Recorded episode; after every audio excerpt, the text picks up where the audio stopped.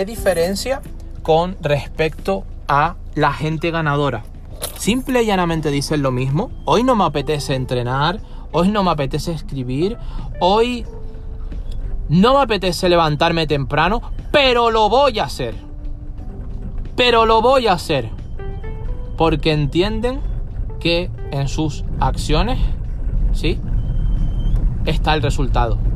Depende, depende de lo que hagan cada día, ahí va a estar el resultado.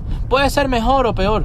Por eso siempre digo que no se trata, señores, de que tú, ¿sí?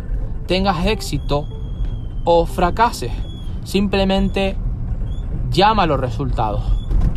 ¿Estás teniendo mejores resultados? ¿Estás teniendo peores resultados? Entonces, punto número 3, deja de criticarte, deja de culparte, deja de tener ira contigo mismo, contigo misma. ¿Sí? Deja de decir lo mal que lo estás haciendo.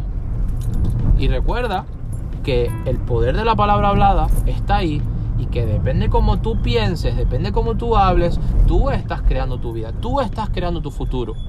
Entonces, más bien, en vez de criticarte, porque te falta autodisciplina, porque te falta actitud, porque hay momentos en los que tu autoconfianza se denigra, etc.